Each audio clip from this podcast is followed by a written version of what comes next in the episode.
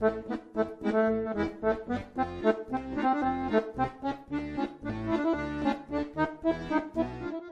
lá, pessoal. Então, estamos aqui com mais um Papo do Pampa com a entrevistada hoje que eu vou deixar o meu amigo André Ribeiro apresentar para não ficar com, com. Como é que se diz? Ah, como é que é quando a gente contrata parente? É, Nepotismo. nepotismo. Não, eu, ia dizer, eu ia dizer pedofilia, né? Mas pra gente não começar com nepotismo aqui, vai contigo, André. Então, diretamente dos estúdios do Papo do Pampa, hoje temos o prazer de receber Renata Dalla Rosa, nossa amiga, pa- esposa do meu parceiro aqui de programa, e hoje, né, praticamente parceiros de trabalho também, né? Não sei se ela é minha chefe, se ela é minha sócia, não sei o que, que é. Talvez hoje a gente descubra durante o programa. Pode ser. Tá? Pode ser. Então, Renata, muito bem-vinda ao nosso programa, ao nosso Papo do Pampa. E a gente sempre começa pedindo para os convidados falarem um pouco deles, tá? Conta um pouquinho da tua história pra gente. Quem é a Renata Dalla Rosa e aonde começa a dança na vida dela e até onde a dança pode levar ela. O Egito de novo, quem sabe, né? Não, não deu. Chega de Chegou, Egito, não. né? Ainda estou lá um pouco. Então, meninos, muito obrigada pelo convite de estar aqui.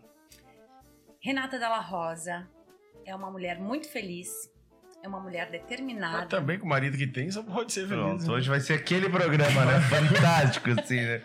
Eu devia ter convidado só a Renata e deixar o Rude de fora hoje, né? Porque senão. Então, é uma mulher muito feliz, é uma mulher determinada, batalhadora e muito cíclica e sempre em busca de realizar os sonhos, né? E sou muito feliz por isso. Eu me considero uma pessoa muito abençoada pela minha profissão, por poder fazer sempre o que eu amo, de paixão. E, e sim, estar sempre com pessoas do bem ao meu lado. Com certeza, né? E além de sermos agora sócios, chefes e, e tudo que for junto, a gente é. Somos amigos, em primeiro lugar, e uma família, né? E, a- e aonde que a dança começa na tua vida? Então, a dança começa na minha vida quando eu era pequena, quando eu era um bebê, né? Praticamente. Eu tinha problema de. Mental? Pro- Ah, não, desculpa. Sério? eu... Corta, corta. Ai, por favor, isso não dá pra trabalhar com gente da família. Não dá. É de convidar os parentes Viu? pra, pra Convidar gravar, parente não dá, não né? dá certo. Ai, ai, ai. Então, eu tinha problema nos pés. Ah, Sabe aquelas botinas que se usava assim pra pé torto? Eu tinha que usar Sério aquelas isso? botinas. É. E aí a minha mãe me colocou no balé. Pra tentar corrigir isso. Antigamente a gente usava umas botas ortopédicas, coisa mais horrível. É umas que a gente vê lá no Caravaggio. As crianças que, que se curam, deixam as botinhas lá, né? Pior Isso é verdade. que é verdade. Mas olha o que, que ele lembrou. Então, em 1980 e lá se vai, era assim. E aí eu usava aquelas botinhas e daí a minha mãe me colocou no balé. Então eu era bem, bem pequena e aí eu nunca mais parei de dançar. Foi a minha vida inteira. Então foi balé, foi jazz, sapateado, contemporâneo. Foi indo tudo isso. Em 1995 eu comecei a dar aula, que a minha tia aqui em Caxias ah, tem uma escola de dança na ponta do pé. Então ela é irmã do meu pai, a Leandra, e aí eu dançava lá e comecei a dar aula de Gente, agora que eu associei os sobrenomes, mas eu sou muito devagar, né? É, Eu não inclusive sabia. vocês. Não tinha noção, cara. Sério, olha só. Agora. Agora que eu liguei o sobrenome de. Meu. Deus! Sim, a Leandra Dalla Rosa, a Renata Dalla Rosa, tem a Margot também, que é tudo da família ali. Então. Então eu comecei a dar aula em 95 e em 98 eu encontrei a dança do ventre através da Michelle Trentin. E aí eu comecei a, logo em seguida ela foi trabalhar no exterior, eu comecei a dar aula na, na Racaça, naquela época era Racaça Danças e Ritmos. E aí eu comecei a dar aula de dança do ventre também. Passou alguns anos, em 2001 eu abri a Rayette. E agora, esse mês, dia 31 de agosto, a Rayette está fazendo 20 anos de vida. Bem vivida, bem feliz, bem dançante. É um tempo, né?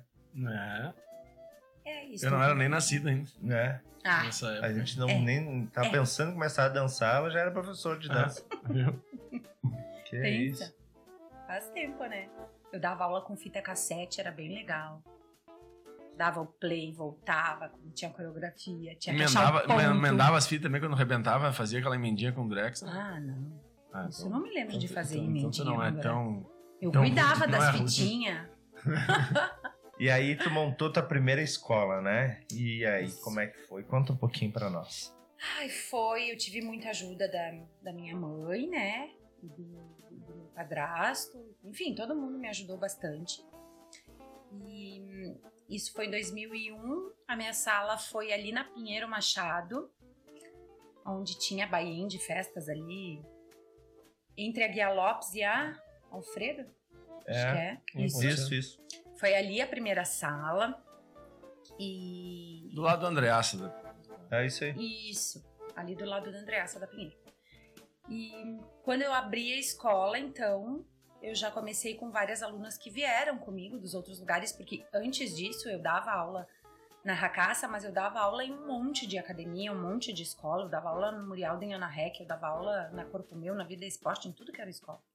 Então, quando eu abri a escola, veio, já, já tive alunos, assim. E aí foi construindo, foi construindo. Depois eu tenho uma história parecida com a do André, que eu saí daquele endereço, fui para outro endereço, daquele outro endereço fui para outro Aí, endereço. aí a gente é, as- ah, baixa o espírito cigano na gente, A né? vida Mas, nômade. mas tu, tu vê, né? E tu- Mas tu vê a outra semelhança em trocar, trocaram de endereço e acabaram no mesmo. Vieram tudo pra perto de mim. Não, É, é por a gente- acaso. né? Esses, são, Não é verdade. esses são os ciclos, por isso que eu disse que eu sou muito cíclica. Chega um momento que a gente tem que balançar tudo, Eu, eu, não trocar energia. eu não lembro que época é isso, mas eu lembro que a gente teve uma influência de novela, assim, muito forte, né? Em relação a- a- Hum, clone. ao clone, né? Clone, na época do clone foi. Nossa, a dança do ventre em Caxias foi. Acho que foi nacional, né? O é, foi né? nacional. Mas em Caxias do Sul, assim, foi um momento onde a gente fazia muitas apresentações, muito show em Caxias, região. Que a época foi vivia- isso? Essa novela foi de quando? Tu te, te lembra? 99, 2000, eu acho que foi. Foi nessa época ali. Eu tava começando na dança do ventre, acho que foi em 99, 2000. E foi um estouro, assim, foi muito legal. E aí as pessoas começaram a conhecer muito sobre essa cultura, né? Em busca disso. E a dança teve um up, assim. Foi bem interessante pra parte artística da dança em Caxias, assim. Eu te interrompi, né? Daí tava falando que começou as mudanças aí, né? Isso, começou as mudanças. Então eu saí dali, daí eu fui pra Garibaldi, que eu fiquei muitos anos numa sala na Garibaldi, na rua Garibaldi. Depois eu fui pro centro e ali eh, era muito complicado a questão de estacionamento, enfim. Sim, E tava na Júlio, né? Era Júlio com Visconde de Pelotas, era bem não era nada acessível, né, pra, pra carro, enfim. E aí então, em 2018, 17. 2017, o Rudy estava saindo da sala dele. E aí a Joyce, professora Joyce, que era, foi minha professora na faculdade de educação física, professora de dança, ela entrou em contato comigo e disse: Ah, o Rudy Bortolotto, da Oito Tempos, está saindo lá da sala dele, vai lá dar uma olhada naquela sala que é bem legal, ela é grande. E aí eu fui lá olhar. Eles já tinham tirado tudo lá de dentro. E eu olhei a sala e daí eis que veio o pensamento de mudar de sala e ampliar as coisas e mudar um pouquinho, porque quem é da dança sabe que viver só disso é é desafiador, né? Não vou dizer que é difícil, mas é é desafiador viver só da dança, assim como vive da arte, né? Então eu fui para aquela sala. O Rudy saiu com oito tempos de lá e eu fui para aquela sala. E quando eu cheguei lá, eu já comecei a pensar: ah, tem, tem tantas salas aqui, vamos sublocar para uma escola, de repente começar a fazer, trazer outros professores, outros profissionais e daqui a pouco montar um, um centro de danças, um complexo de danças, alguma coisa que estava já sendo encaminhado na, Então a ideia do centro de dança veio quando tu viu a sala, tu não tinha um- esse projeto antes. Não tinha. Não tinha. Quando eu vi a sala, na hora eu pensei, nossa, é um espaço muito legal para fazer isso. Porque é uma sala grande, né? É uma sala bem grande. É, são 400 metros quadrados. 400 metros quadrados. E ali tinham quatro salas. uh, três salas de dança e uma sala que era do, da parte de Funcional. funcional. Então, fui pra lá, daí já tinha toda a estrutura de polidense também, a Bíblia que tava comigo sempre já entrou com a questão do polidense ali, a gente fez isso. E aí foi muito engraçado porque eu sonhei com a Karine umas cinco noites seguidas, assim. Isso em janeiro. A Karime, que é do Flamengo. A Karine Domiti, que é do Flamengo, que está lá com a gente. E um tempo antes de eu ir para essa sala, eu tinha convidado a Karine para dar um curso na Hayat, um workshop um dia. E ela foi, e a gente se reencontrou, porque nós fomos colegas em 1994, eu e a Karine. A gente era muito amigas na época do colégio. Então passou esse tempo todo e eu convidei ela para dar um curso lá na escola de flamenco. Ela foi, deu o curso. E aí passou, isso foi em 2017. Em 2018, em janeiro, quando eu já estava fazendo a mudança para essa sala, eu sonhei com a Karime algum tempo e logo em seguida ela me chamou no, no WhatsApp e a gente começou a conversar. Ela disse: Eu vi que tu trocou de sala. Eu disse: Meu Deus. Eu disse: Eu tava pensando muito em ti, né? Porque a gente tinha conversado, as duas pagavam um valor alto de, de aluguel, então na nossa cabeça já foi entrando isso de, de, de trabalhar juntas. E aí foi o que aconteceu. Em março, abril, ela já estava indo para lá com a sala dela, então juntou a, a La Serrana, Flamengo del Sur, a Hayete e naquela época a Biola estava com o Polidense. E então o Rudy continuou com uma turma de dança de salão naquela sala, eu pedi para ele continuar, porque muitas pessoas chegavam ali na escola pedindo informação de dança de salão, porque oito tempos estava ali há 10 anos, né? Naquela época, Naquela época? menos uh, Oito? oito. É. É Então- 2009, 2009, né? Que a gente, É, 2009, 2017. a gente abre a- Ah, as oito. escolas, né? Isso, oito anos. oito anos com a escola naquele local, todo mundo chegava ali querendo saber dança de salão. Então eu disse, Rude, mantém uma turma aqui, né? E daí ele manteve uma turma ali na terça-feira. E logo em seguida a gente começou a conversar. E, e para ele voltar pra sala, ele não, não, não deu certo lá, em outro lugar. Ele foi e eu disse, então volta pra cá. A gente derruba essa parede, faz ele me olhou e disse, sério? Sério que tu faz isso? Ele falou, disse, sim, a gente derruba essa parede, a gente faz outra sala de dança aqui, papapá, papapá. Tudo arquitetado na cabeça dela já, pra eu voltar e ela dar o bote. já tava. já tava. Nossa, Ela, ela- acho que ela não, ela não te falou quantas noites ela sonha contigo, né? É, isso aí. Ela não contou, Ela né? não contou, só com a Karine, que ela, É, essa parte da história ela não essa conta. parte a gente não precisa contar, né? Algumas noites. Essa mulher investiu alto em mim, É. viu? É. Então foi isso que Ta- aconteceu. Tava valendo uma parede. Tava valendo uma parede, um laminar, É. Quis laminar. uma super reforma. Então foi isso. Aí ele. Aí começamos, conversamos. Mas foi nesse momento, eu acho que virou o centro de danças, né? Foi quando foi eu porque voltei. daí. Isso, porque daí teve mais uma escola, e daí a gente viu que tinha, pô, tem danças orientais, flamenco, danças de salão. Naquela época ainda tinha o polidense. E aí as coisas foram, foram acontecendo. A gente foi transformando, ajeitando tudo. E criamos então o centro de dança. Daí ali iniciou o centro de dança. Tu voltou que ano, Rudy? No mesmo? No mesmo Quatro ano? meses depois. Não passou nem na experiência. Não. Saí em janeiro e voltei dia 1 de maio. É.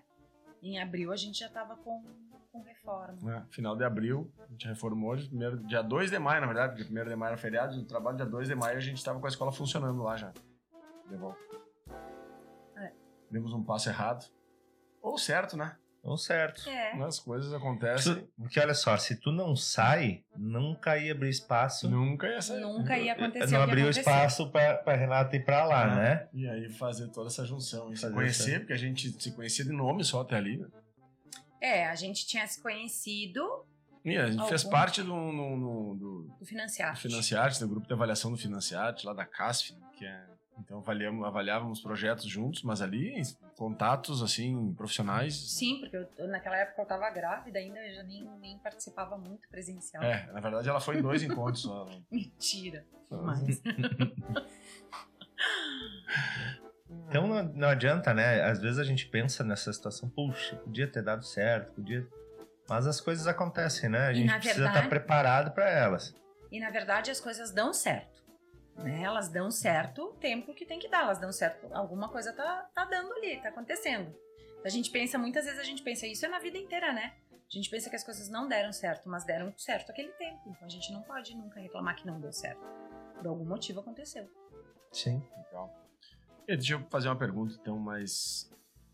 Ela vai te perguntar algo que ele sempre quis saber, Não, mas não, não teve coragem, coragem de de perguntar. né? perguntar. não, é que eu sei que ela gosta desse tipo de pergunta. Então, assim, o que, que é dançar pra ti? Dançar. Agora eu me lembrei do Cristóvão. o dia que ele me fez a pergunta do que era dançar. Mas hoje eu vou dar outra resposta porque eu não me lembro aquele dia. Dançar. É Até porque cada dia, Cada dia é um a dia. gente muda, né? Hoje, É evolução mim, eu constante. responderia que dançar é transmutar. É elevar. É algo que vai além daquele movimento físico. É um movimento que a gente faz na nossa alma, no nosso coração. E, e eu acredito que sim, a dança a gente tem que trabalhar muito, tem que se dedicar muito, tem que treinar muito, tem que ter a técnica. Mas, pra mim, dançar é algo que, que é muito maior do que o movimento físico. Ele vai na parte emocional, na parte espiritual, na, na parte astral. E. Ai, dançar é, é cura, dançar é remédio, dançar é, é vida, é alegria, é emoção.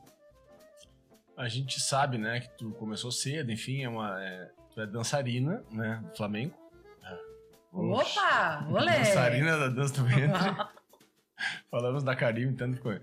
Dançarina de danças orientais, né? É, professora, coreógrafa, é, dona da escola, então empresária também. Qual que- dessas todas, qual é a verdadeira, Renata? Essa é a pergunta que ele queria tava escondendo, assim. Queria te fazer já faz tempo. É a professora, é a coreógrafa, é a, a professora de professores, é a formadora, é a administradora. Qual é a Poxa, que verdadeira? pergunta difícil que tu fez, né? Isso é só pra mostrar que não é nada combinado, né? Aí eu posso responder que eu sou um mix de tudo? Posso. Não, pode, mas assim, qual é a que ferve? Eu vou te dar um exemplo, tá? Vou te dar um exemplo. É, Vou falar de mim. É, Eu gosto de dar aula. Eu não tenho mais vontade de dançar, de apresentação, de ensaio. Isso perdi em algum momento. E eu quero muito recuperar isso, mas no momento não tenho. E eu não gostava da parte administrativa. Hoje eu gosto. Então a gente vai mudando. É, os ciclos que eu falei. É o ciclo, a gente, a gente vai mudando, a gente vai mudando. Então, no primeiro momento, eh, se me perguntasse quando eu abri a escola quem era o verdadeiro André, é, simples e unicamente. Não, na, naquela época era professor de dança e talvez o dançarino. Uhum, Hoje já é outra pessoa. uhum. Por isso que eu respondi É, no início. eu- Quem é a eu ainda- Renata? eu vou, vou antes da Renata então responder a dela, vamos ajudar ela. Eu ainda acho que ainda não mudei. Eu ainda continuo sendo o professor. Faço as outras coisas porque preciso, porque também gosto um pouco, mas o real rude É. assim é o professor. É, não, certamente o dar aula ainda tá acima das outras coisas. Mas teve coisas que eu não gostava de fazer, que eu precisava, fazia porque era obrigado. E hoje eu já tenho prazer em fazer. Eu gosto do resultado, eu gosto de ver as coisas funcionando. É, eu também me. Tá, me e agora um então, assim. onde é que tá a Renata? Tem, tem, tem uma, a- a- algum dos personagens, se a gente pode chamar assim, que ele, ele se sobressai aos outros. Sim, eu tenho agora a Renata dançarina por prazer, por emoção, eu gosto disso. E estou, inclusive, tô indo buscar não ser professora. Eu quero eu fazer aulas e de diversas coisas, não só da dança oriental. Onde está? De tudo isso que a gente falou, nós demos os nossos pontos de vista para te ajudar agora. Então, onde está a verdadeira Renata aí nesse, nesse processo? Eu sei responder isso. Porque a primeira pergunta que o André me fez foi: quem é a Renata? E a minha, uma das minhas primeiras respostas foi: a Renata é cíclica, né? Assim como Uhum. todo ser humano é cíclico, mas algumas pessoas se reconhecem mais e outras não se reconhecem tanto. Então eu estou no meu ciclo de dançarina em busca de outras atividades, de outras modalidades ou de fazer um pouco de cada coisa, dançando pra mim, dançando com emoção, dançando com, com a energia, com coisas que me façam bem pra minha alma. E em segundo plano, eu estou a Renata de administração, a Renata que tá querendo tomar conta de algumas coisas, de mudar um pouquinho o caminho, de trocar ciclos, né? Pra mim tudo é ciclos, ciclos, ciclos. E eu acho que isso é muito importante. Então eu tô, tô nessa fase assim de aprender muitas coisas e de colocar em prática essa questão mais administrativa, de repente deixar um pouco de lado a questão de dar aula agora, porque é uma coisa que realmente eu já deixei um pouco de, de lado, mas eu ainda tenho alguma coisinha dentro de mim que, que tem vontade, só que o momento agora ainda não é esse, eu, eu fazendo uma coisa por vez, porque senão, como a gente dizia, a gente quer fazer tudo e a gente não faz nada. Então, a dança nunca vai sair de mim, eu nunca vou sair da dança também. Pode ser que tenha altos e baixos, como sempre teve, e agora eu tô num momento um pouco menos ativa na dança, mas eu amo dançar e a dança vai estar sempre presente na minha vida. Tu não tem como não estar ativa. Tu tem uma escola de dança, quando tu tem escola de dança, independente se tu tá Isso. dando aula ou dançando, tu tá ativa no meio da dança, né? Não tem Hum. como não. É, mas eu digo assim, épocas em que eu dava cinco, seis aulas por dia, ou épocas que eu já não dava mais tantas aulas por dia, mas eu participava de coreografias, de, de, Sim. de momentos assim, mais dançantes. Tá. É. Hum, Legal. Eu- ah, é bom, a gente, eu sempre gosto de ouvir pessoas do meio da dança falar e, e as minhas dificuldades eu tento aprender com essas pessoas. Eu gosto muito quando tu fala de trazer emoção pra dança. E pra mim isso é a parte mais difícil de ensinar. Que a gente pode ensinar o passo mais difícil pra qualquer aluno. Agora fazer ele sentir e provavelmente ele nunca vai sentir o que a gente tá sentindo, ele vai sentir o que ele tem que sentir. Uhum. Mas como, como que, que a gente. Como que tu pensa nisso, em, em- em transmitir isso pro aluno? Eu penso e é a maneira como eu ensino já alguns, alguns anos. Eu, eu dou liberdade para o aluno. Eu mostro, eu guio naquele caminho. É assim que tu, que tu deve fazer. Não te preocupa se tu vai fazer com perfeição ou não. Eu acho que é a repetição, é a prática que tu vai polindo teus movimentos, ajeitando tua técnica, mas te permite, em primeiro lugar, a sentir isso que tu tá fazendo. Vive esse momento. Não te preocupa se vai estar certo, se vai estar perfeito, se vai estar maravilhoso. Porque o que, que acontece quando a gente dança, e eu também já passei por isso, a gente está sempre se comparando com alguém. Sempre se comparando com alguém. Ah, eu quero ser desse jeito. Ah, eu gostei daquela pessoa, eu quero ser igual àquela pessoa. E aí é que tá o erro. A gente tem que tirar essa capa assim do eu quero ser igual, eu quero ser do mesmo jeito, porque cada um tem o seu jeito. Né? Eu vou ter o meu jeitinho de dançar, a outra prof vai ter o jeitinho dela de dançar, cada um vai ter o seu jeito.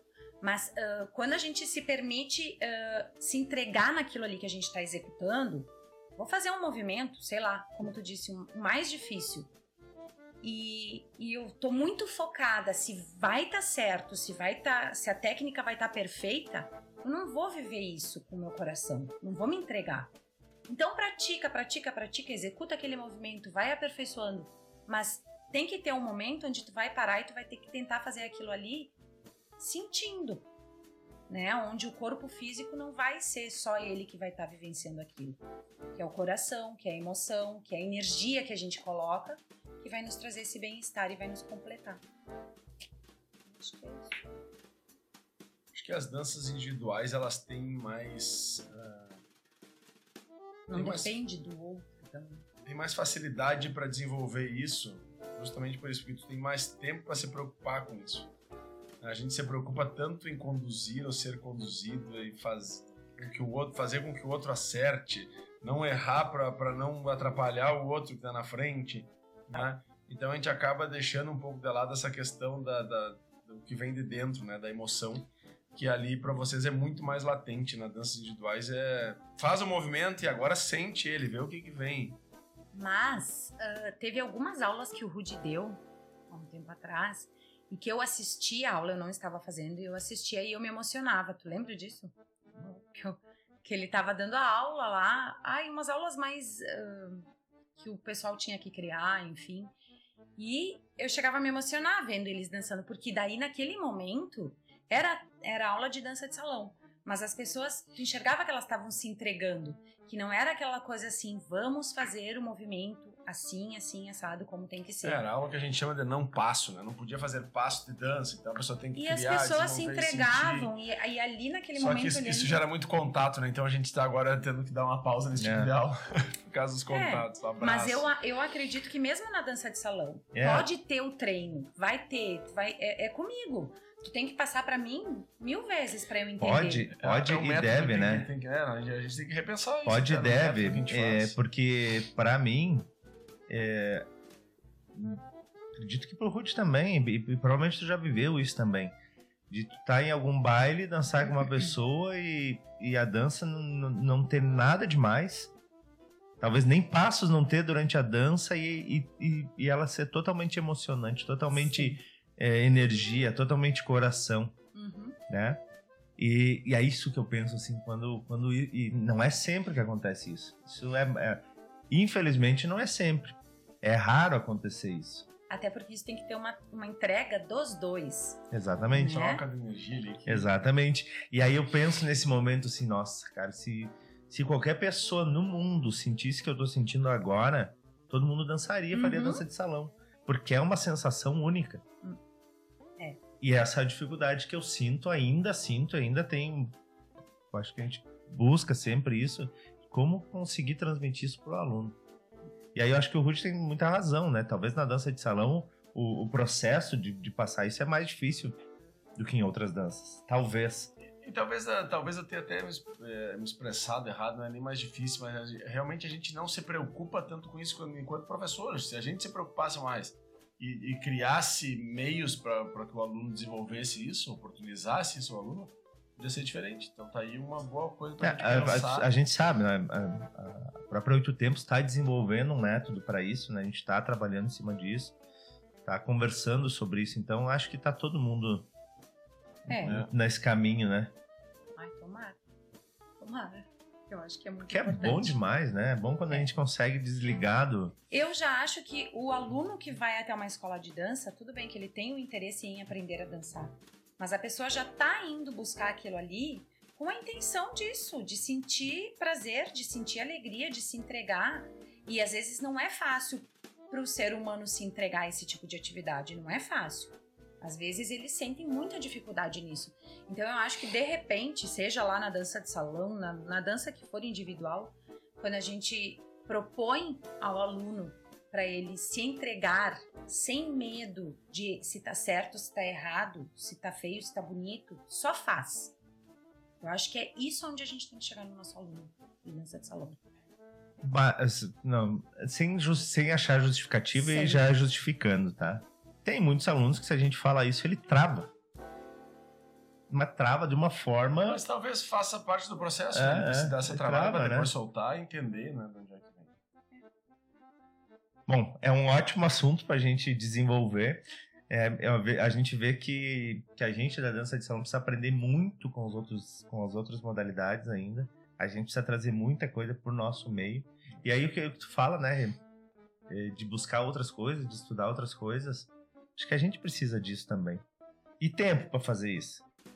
A gente não É. consegue sentar para conversar às vezes, né? É difícil, né? Ah, mas é, é assim, ó, de vez em quando vai ali e faz uma aula disso. Mas é que tu só, tu só dança ou trabalha também? Ai, eu É, só é, né? danço. Tem. Essa É, né? pergunta. Essa é fantástica. né? Acho que todo mundo que, que lida com dança, que, que, que realmente vive disso, né? Já ouviu isso? Já ouviu isso e dá uma vontade Nossa. de. Dá uma voadeira. É. Eu, Para as pessoas que estão assistindo, tu só dança ou tu trabalha também? Essa é a frase que a gente escuta muito. uma vez eu ouvi um comediante falando assim: ele pegou um Uber, tava indo pra um teatro, né? Fazer um show. Táxi, eu acho, na época, não lembro. E aí o cara perguntou: tá, tu faz o quê? Ele disse, Não, eu sou comediante. Então me conta uma piada. Aí disse, tá, então se eu fosse dentista, tu me ia pedir pra olhar teus dentes. É. Se eu fosse pedreiro, tu ia me pedir pra levantar um muro aqui. E às vezes as pessoas fazem isso com a gente também, além do, né? Ah, tu dança? Então dança pra Ai, gente aí. Ah, é. Então mostra um pouquinho pra gente aí. É, tem um que diz assim, tá, se eu fosse o Popó, eu ia pedir um soco na cara, então...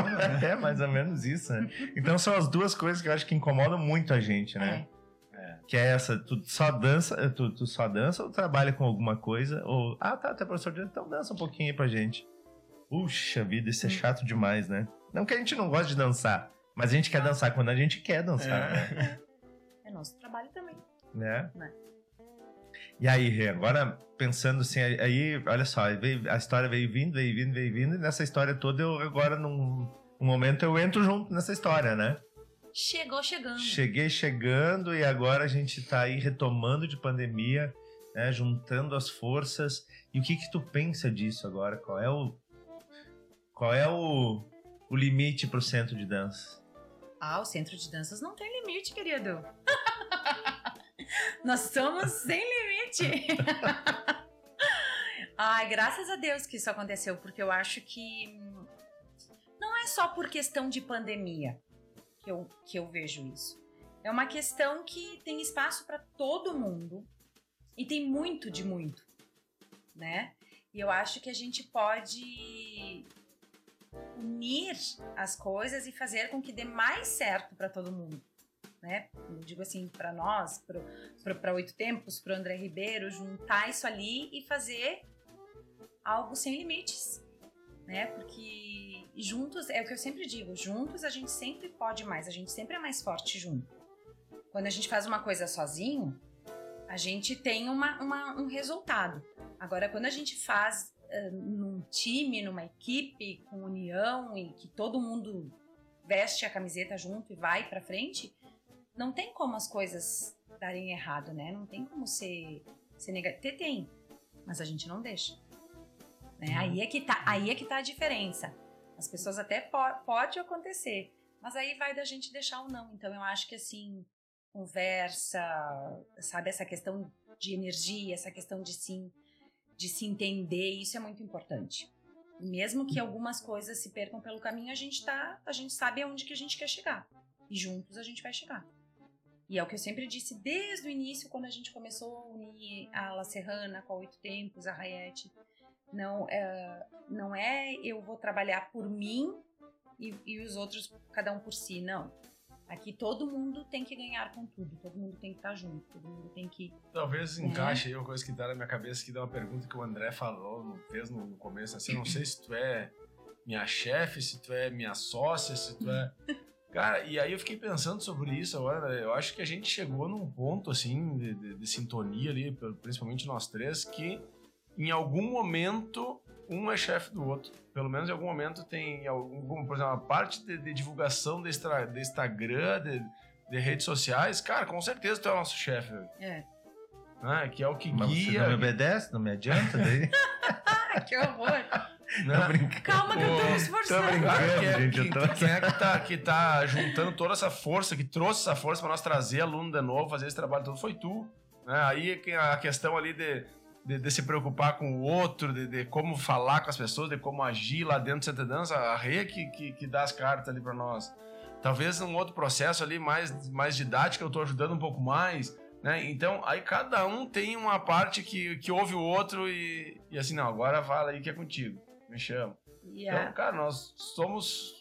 Um é empregado do outro, é chefe do outro, é sócio do outro, é irmão do outro, e isso que vai dar certo. E é aí que tá o Mas segredo. você não pode ser irmão, porque daí é. Incesto. Sexto. Ai, daí chama os parentes pra trabalhar. Não. Não, né? Cara, e aí agora eu, eu me veio uma, uma outra situação também na minha cabeça que eu acho que é interessante falar pra vocês agora. Que olha só como é interessante. No, um- talvez o pior momento da minha vida, o pior momento da minha vida me trouxe a Rei. E o segundo pior, me reaproximei de ti. Mas que azarão que tu tem, hein? Não, cara, olha como as Agora é a coisas hora que a ruins. gente para não, e eu, chora digo- um eu- pouco. não, eu digo que azarão porque tu tá num momento, né? e aí pra, Não, gente, mas, eu- pra gente ser solução dos teus piores momentos, tem- mas não, não, não falei que não falei que vocês foram soluções, né? Eu só falei que. Peraí, um minuto de silêncio. Não. Agora é a hora que a gente baixa a Né? cabeça. Mas realmente, cara, um dos piores momentos foi quando tava dando tudo errado na minha vida profissional, em tudo, assim, foi onde eu encontrei a Rei ali, que, que a gente né, se abraçou e, e fomos juntos e mudou tudo. E depois desse momento é pandemia, a escola indo de mal a pior, né? Todo mundo que trabalha com lazer, com arte, com cultura, ah, né? Talvez o pior momento da vida tenha sido esse aí. É, não, Né? verdade. E aí, nesse momento, a gente se reaproxima depois de 12 anos, né? De, de- de E por, trabalho. e por conta do podcast, né? Exatamente. Por Mas conta do aí. podcast. Mas o podcast veio por causa de, surgiu pela pandemia, pelo teu tempo, de- isso, né? Então a gente vê por que, que tem essa- essas fases na vida da gente, por que acontece essas coisas, algum motivo tem, né? E aí a gente vai achando os, os porquês aí em As respostas vão aparecendo sempre, né? coisas, né? E eu acho que Tá é isso pronto, aí. Cada voltamos um. agora pra parte mais. Agora a gente pode. Agora que Descontrair. desabafei, né? Botei pra fora aquilo que me. Podcast um terapêutico. né? É terapêutico hoje. É. Cara, mas e- e sabe que é, é tão legal essa, essa ideia do podcast, porque é, a gente convive junto, mas a gente vem pensando. conviver separado é difícil. É, cara, tem gente que convive separado. Tem. É, Tem. Claro Olha que, que tem. tem. Olha. É, são, infelizmente tem. E, e a gente consegue aqui, às vezes, nesses bate-papos, é, falar sobre coisas que de repente teria vontade de já ter dito no dia a dia aí, que a gente Uhum. deveria ter dito e a gente não para pra falar. Então isso é bem legal. Mas eu fico feliz, Rudy, de verdade. Agora sem, sem sacanagem, assim, sem a brincadeira. É que se eu não brincar, não é eu, né? Então, se eu não, se eu não fizer uma piadinha de quinta série, não sou eu.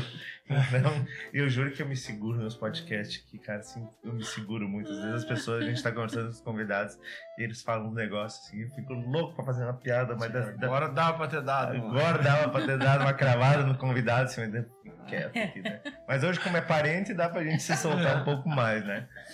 É, mas. Cara, é, por falar em parente, tá vindo um cheiro de bolo aqui, cara. A Aline ele tá tá. caprichando, né? Barbaridade. Se você sentir esse cheiro pelo áudio, pelo vídeo aí, você não tem noção do cheirinho de bolo que tem agora. Mata Pouco ela chega aí. Falando nisso, nós vamos ter que trazer a Aline uma hora pra fazer um podcast com a Vamos gente. gravar Aline? Vamos gravar, vamos gravar nós quatro uma hora Ah, dessa. e que bater um legal. papo. Vamos, vamos fazer, lavar roupa suja pra galera ver se dá uma audiência, que é uma maravilha, né? O pessoal gosta Meu do, Deus do- do céu. Pô, até podia o pessoal comentar embaixo aí, né? Se, É. no, no, pod- no podcast não dá pra comentar, né? Mas no YouTube dá. no YouTube Dá dá, pra né? comentar se querem que a gente faça um casal aí pra nós lavar roupa suja. Isso é legal. Acho que vai ser bem legal. Ah. Não, mas assim, só pra terminar o assunto, é, cara, realmente assim, é, a, a situação que as escolas chegaram tava muito difícil, assim, muito difícil. E, e é, a- o convite, quando veio o convite assim do Rudy, cara, quem sabe a gente a gente junta as coisas. Eu vou te falar assim, na- no, eu fiquei radiante quando ele falou, assim, quando ele pensou na possibilidade de a gente estar junto de novo. Eu fiquei muito feliz, mas aí eu cara, eu não sou só eu. Porque assim como a gente hoje, o Centro de Dança é uma família, a minha escola sempre foi uma família. E a minha família mesmo, assim, é minha mãe, meus irmãos, a Aline, todo mundo envolvido. Cara, não pode ser uma decisão só minha, né? E aí foi muito legal. Fora a Aline, que foi muito racional. A Aline não nunca- queria. Ela nunca É foi. que a não, Aline não gosta de mim, né? A verdade é a essa. verdade é essa, A mas... Aline não gosta de mim. mas... e, e aí tu, tu- tu só incomoda ela também, né? Mas daí ela parou e pensou, não, mas tem a Renata. É, daí, não, daí foi assim, ó, aí eu conversei com todo mundo, aí o pessoal, cara, todo mundo achou a ideia muito legal. Daí eu digo, vamos fazer um churrasco em casa, vou levar o Rude e a Renata, se a Aline conhecer a Renata, de repente ela muda a ideia, né? e foi isso aí mesmo, daí vocês fizeram aí naquele dia lá, jantaram aí, aí a Aline se apaixonou pela Renata e deu aí. Ai, pronto. viu? Mentira, quando vocês vieram aqui já tava tudo decidido, né? já tava tudo certo. Mas a história é mais legal assim, né? Claro. de contar É. assim. Então, eu acho que é, é, alguém falou aqui, o Mauro falou pra nós, o Caco falou. Se você juntar a fome com a vontade de comer. E é exatamente isso. A gente tinha, tinha as ferramentas na mão e talvez por um momento de já estar desanimado, já estar cansado de, sabe, de dar soco em Uhum. parede. Quando a gente juntou aí, era duas mãos batendo e tá, tá mais fácil, né? O fardo tá mais leve. E tá muito legal, eu tô muito feliz de estar junto aí com todo mundo. É, a construção tá, tá sendo feita, né? É. E, e não tem como dar errado, é o que eu falei. Se a gente não quer que dê errado, não vai dar errado. É querer, querer é poder. É, isso- e aí, assim, a, a galera não tá sabendo ainda, mas quem, quem tiver ouvindo esse podcast é, vai ter uma explicação aí, a gente vai gravar um outro vídeo falando sobre isso. O podcast agora, ele é um produto do Centro de Dança. O Papo do Pampa agora é um produto do Centro de Dança.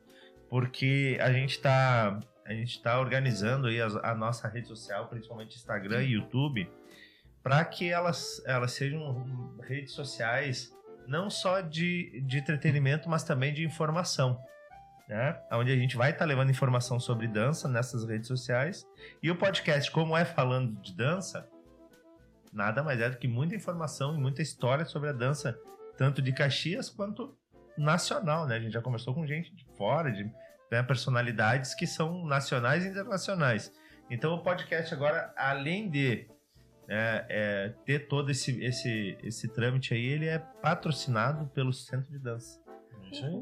né? Então, Ah, a com- Quando tu falou agora, né, em dança nacional aí, inclusive em seguida agora, cara, só baixar a poeira aí, nós vamos entrevistar aqui o futuro campeão da dança dos famosos. Nós vamos conversar com o Diego Maia, que ele nem ganhou ainda, mas ele vai ganhar. Já ganhou?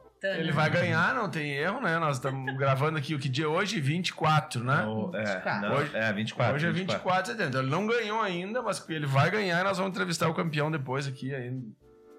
Tá aí No- o Rude. Como é que é? Vidente? Profetizando. Não, Profeta. Profetizando. Profeta. o pai Rude de Oxalá. Tudo bem. Ah, Rê, conta pra nós uma história, uma história inusitada da dança aí que aconteceu nas tuas viagens, que tu já participou de festivais. Não, peraí. aí no an- antes disso, antes disso, assim, vamos, vamos só um pouquinho. Antes ela contar essa, essa história. Deve ter mais- várias histórias legais pra ela contar. E se tu falar que não sabia que a gente fez essa pergunta no final, porque tu nunca ouviu nenhum podcast, eu vou ficar chateado contigo. Aí eu vou ficar chateadíssimo É. contigo. Mas, é, assim, tu realizou um sonho, né? Agora, há poucos, Casou poucos comigo. meses atrás, né? Além de, obviamente, Ah, casar com outro, o Rude, é, fala um pouquinho da tua viagem. E aí, e principalmente porque tu já tá organizando outra, né? Já. Ah, tá louco, mano. Não fala. Às vezes a mulher só fala dessa viagem, Já. eu não aguento mais. Então, aí tu já dá mais por Ah, falar é que na Eu acho que é verdade, importante eu falar. eu voltei, mas eu ainda não voltei Ó, completamente. esse que é o problema, entendeu? Eu ainda, eu estou aqui. Meu corpo Tá, está aqui. Mas explica pras pessoas pra onde é que tu foi, porque dependendo Tá. do foi e não voltou, as pessoas pensam que foi pro Então, foi assim, do planeta. ó. Foi Saí, abduzida. estou no campo astral aí. Então, assim, ah, em 2008, 2009, 2010, 2011, eu trabalhei no exterior, no Oriente Médio, dançando, eu dançava lá nos, nos restaurantes. Trabalhei em Bahrein, trabalhei em Oman. E aí, em 2011, eu finalizei. Durante quatro anos, eu ia e voltava, porque eu tinha escola aqui. Então, quando eu estava lá, eu ficava preocupada como é que estava a escola aqui. E quando eu estava aqui, eu queria estar dançando lá. Então era sempre assim. Então durante quatro anos eu ia para lá, ficava três meses e voltava, ia para lá, ficava seis meses e voltava e assim foi. Aí voltei em 2011 e disse agora eu não vou mais trabalhar. Vou ir para o Egito. Por quê? Vai só dançar agora. Por quê? Agora eu vou só. Agora eu vou só dançar. Agora eu vou, vou ficar só com a escola. E aí eu já tinha. Porque a minha, o meu interesse quando eu comecei a viajar para dançar era para conhecer música, conhecer ritmo, conhecer a cultura um pouco, enfim, todas essas coisas que a gente tem muita curiosidade quando a gente trabalha com uma cultura totalmente diferente.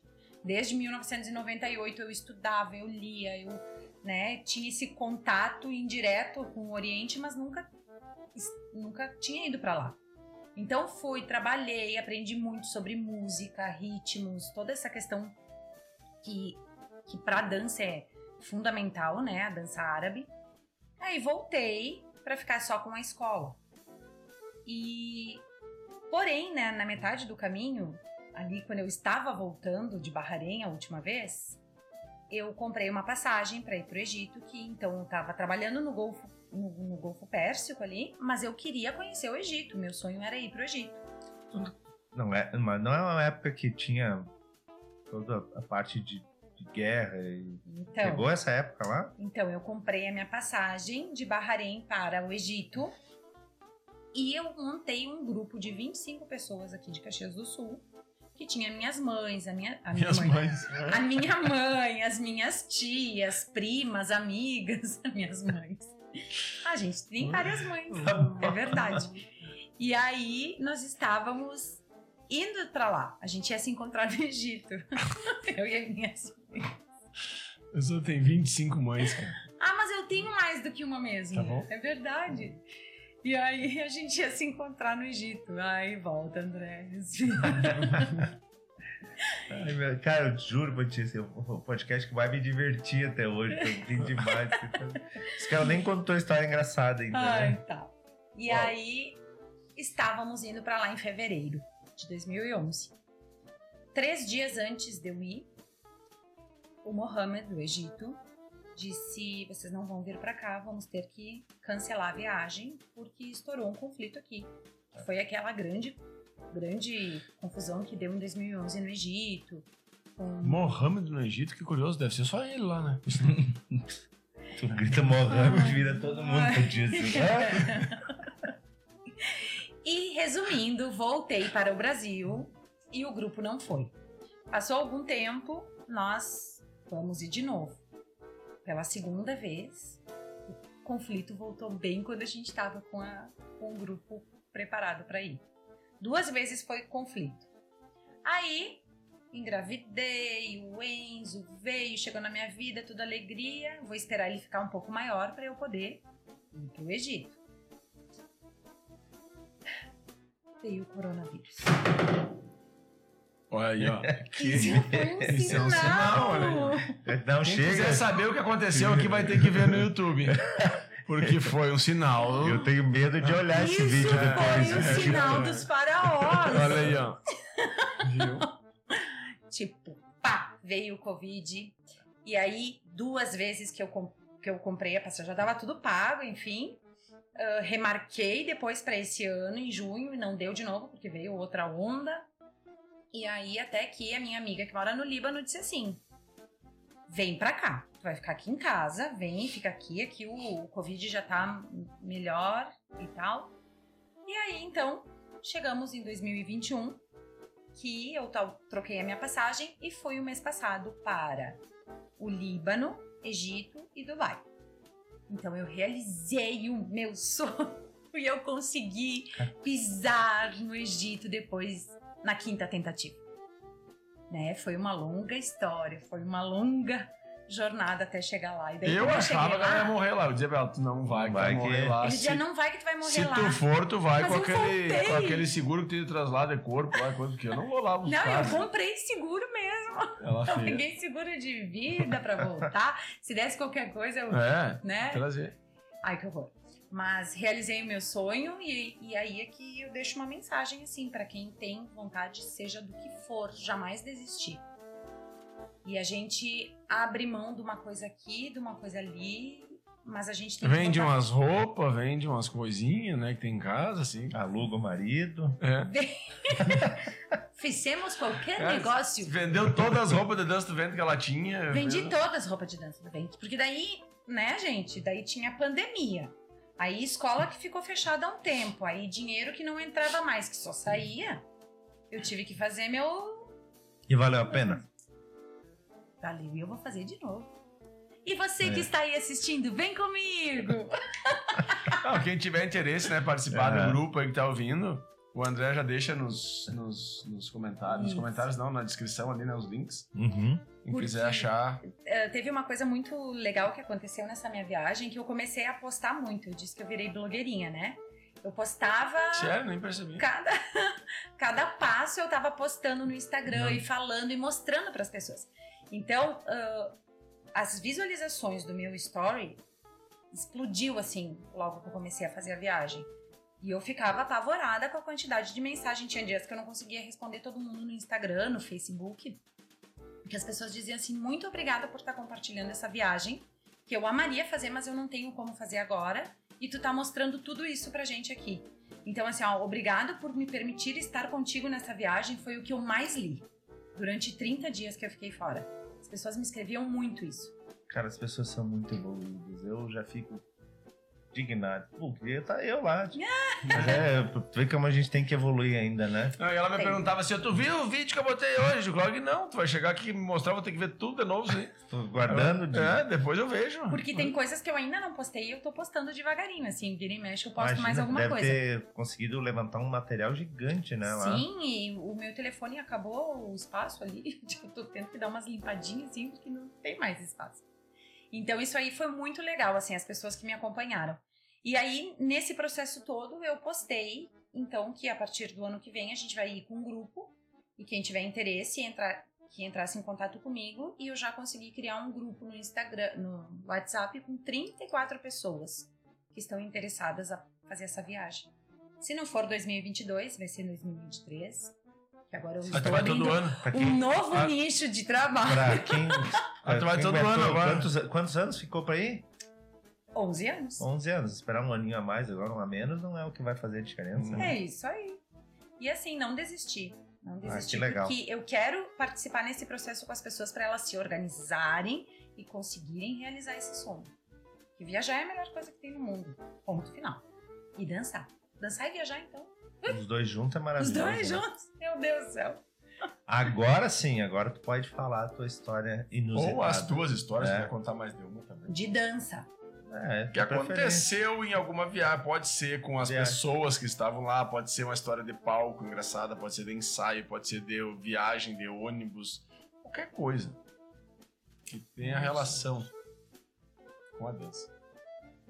Eu acho que eu vou começar contando com Vai ser vários, pelo jeito. Vai começar por algum lado. Tá, eu vou, vou, vou escolher assim uma porque Caxias do Sul, Caxias do Sul, a gente sabe o frio que é aqui, né? Então, toda todo inverno, geralmente eu fazia um festival da escola. Só que a gente tinha sorte do festival sempre cair no sábado mais gelado do ano, sempre, sempre era assim. E o- um dos últimos que a gente fez foi na Casa da Cultura e estava 2 graus negativo muito frio. Só que a gente trabalha com dança do ventre, né, minha gente? Pés descalços, barriga Dança do de ventre não é pra fora. dançar em Caxias. Se for ver bem, não é, né? Não, Não era pra É, ser, né? Vocês são teimosos, é sofrido. E aí a gente começava no palco lá, cada uma já na sua postura, assim, enquanto abria a cortina. E esse dia era tão frio. E eu com aquela roupa, e eu de costas, e eu só fazia assim, ó. Escorria água assim no meu. Não, no caso era arranho mesmo. Era É. Ah. E eu apavorada que eu ia virar pro público e eu ia estar toda escorrendo. e aí as gurias todas. Eu entrei em desespero aquela noite porque eu corria pelo. As gurias, as minhas alunas vão lembrar, eu corria pelo, pelos câmeras dizendo: vamos se aquecer, olha a lesão, olha a lesão. Até hoje elas me olham e falam: olha a lesão, olha a lesão, porque Caxias é terrível pra isso. Teve um outro ano também que era no festival e a Bruna, uma das meninas que dançava, tava se aquecendo, quebrou o dedinho, porque tava tão frio que ela tava aquecendo, fazendo aquecimento e bateu na, na ponta assim de uma cadeira, quebrou o dedo. Ai, coisas assim que, que acontece com a dança do vento. que é- Ah, só desgraça, eu queria ver umas coisas engraçadas aqui. Que é Não, muito não, frio. uma desgracinha. Eu já tô chorando aqui É. Mas eu tenho uma coisa legal que agora eu me lembrei, que foi num festival, uma das alunas ah, deu blackout quando acabou uma coreografia. Sempre no blackout acontece. O blackout é terrível. A Cris, Posso né, o levantar? podcast atrás, ela contou do blackout no ensaio. Pagaram a luz, quando ela acenderam a luz, ela tava de quatro pés no meio. Tá, então, essa aluna, o com licença que eu posso levantar. Quando Com licença. acendeu a luz, quando acendeu a luz, ela tava no meio do palco assim, ó. Tentando achar Tateando. coxias. E daí todo mundo olhou pra ela lá no meio e chamaram ela. Vem pra cá, vem pra cá. E ela tava tateando nada assim no meio do palco. Isso aí foi muito divertido. Meninas que entram de meia, de pantufa, já subiram no palco pra dançar dança cigana com uma pantufa no pé. Ai, coisas muito legais, assim. Te- Teve uma, uma vez que no espetáculo da Rei que ela tinha que atravessar, como ela tava de um lado da cortina, ela tinha que começar do outro lado, né? Então ela tem uma passagem atrás da, da cortina, a pessoa passar e ir lá pro outro lado, né? E ainda tá o grupo dançando ali assim, e a pessoa simplesmente atravessou. Caminhando no meio do palco, foi lá pro outro lado. Ah, é uma lá. mulherada, às vezes que ela se Aí perde. nós olhando assim, Se perdeu. nós olhando lá de trás assim, eu olhando, tava o Matheus fazendo iluminação, né? E o Matheus, o que ela tá fazendo? O que ela tá fazendo? O que, que ela tá fazendo? Acontece. É, E eu... no, Oi, fala, fala, fala. e fala. no Oriente também aconteceu coisas muito engraçadas, assim. O meu primeiro show, meu primeiro contrato, a primeira vez que eu fui dançar num palco do Oriente Médio, caiu o meu sapato no primeiro show, assim, que lá a gente dançava de salto. E a minha sandália caiu do pé, assim, e eu fiquei com o pé no salto, o outro engatado no tornozelo. Tinha tirinha no tornozelo. Ah, daí eu me vi mal aquela hora ali. Eu disse assim, puxa primeiro show, todo mundo ali no restaurante olhando. O, o- o chefe sentado olhando, todo mundo olhando. Ai, inventei lá, peguei, sentei, pedi palma, pedi pro pessoal começar a bater palma, fiz assim pra todo mundo. Comecei a ajeitar a minha sandália, botei no lugar. Quando botei, eu fiz assim, agradeci todo mundo e continuei o baile. Mas foi assim no improviso, assim, o que, que vai acontecer? Já caí, engatei salto na saia, buf, no meio do restaurante. Já bati com a- as, os wings, aquelas asas lá. Bati, derrubava derbaque, teclado, fazia horrores. Conta, conta aquela do dinheiro que chovia no palco lá.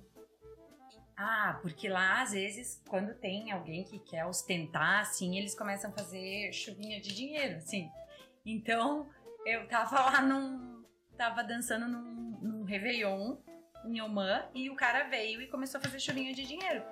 E aí, eu, eu nunca tinha visto chuvinha de dinheiro.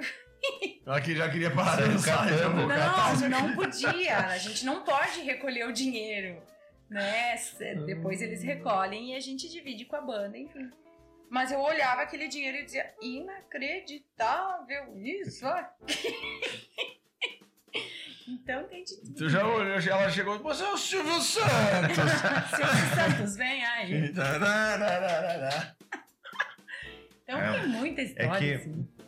Bem provável, né, nessa- nas suas viagens, porque qualquer cultura diferente da gente, a gente acaba se divertindo muito, passando muitos trabalhos, né? Uhum. E principalmente por conta da língua, né? Nunca, nunca rolou nada assim de, se atrapalhar e era pra falar uma coisa e falar outra. Nossa! Ou- Nossa, porque teve uma época que até agora, quando eu fui pro, pro Líbano, agora a Fernanda dava risada de mim. E a- ela ri de mim porque ela acompanhou muitas coisas. E teve uma época que eu. Ah, daí tu, tu vai pegando jeito, tu vai falando, falando e tudo, tu vai pensando. Né? Tu já sonha, às vezes, falando inglês, tu sonha. Tu vai fazer alguma coisa, tipo, eu até falei pro Rudy que, a gente, que eu cheguei aqui no aeroporto, no Brasil, e eu, e eu ia falar inglês e não, eu não tô mais lá, né? Mas, ah, por exemplo, Mas lá, Yesterday. lá, lá tu usava mais o inglês ou. inglês. Inglês. O que, que eles falam lá? Qual é a... Eles falam árabe, é que eles são muito evoluídos nesse aspecto, porque eles falam árabe, é a língua deles, aí eles falam inglês, eles falam francês, eles falam espanhol, eles falam muitos idiomas. Às vezes, no Egito, eles sabiam que eu era brasileira, eles já, oi, tudo bem, vem aqui. Né? Então, às vezes, assim, tu escutava um português de algum lado, de outro. No Líbano também tem bastante brasileiro, várias coisas lá, mercados, lojas, tá escrito em português. Tipo, amigo, sei lá, um restaurante, casa, não Ah, sei o quê. sabe que foi legal? A gente tava. Isso é até uma, uma coisa que, que aconteceu. É, A Aline tava olhando um vídeo teu. Uhum. E eu não sei se estava num restaurante ou num mercado. E ela olhou o produto que tinha. Ela disse, mas olha lá, tá, tá escrito em português. Sim, eu tirei foto. Tem, tem, era, foi no mercado, no Carrefour, que eu fui no Líbano, tinha, Carrefour não é só em Caxias que tem.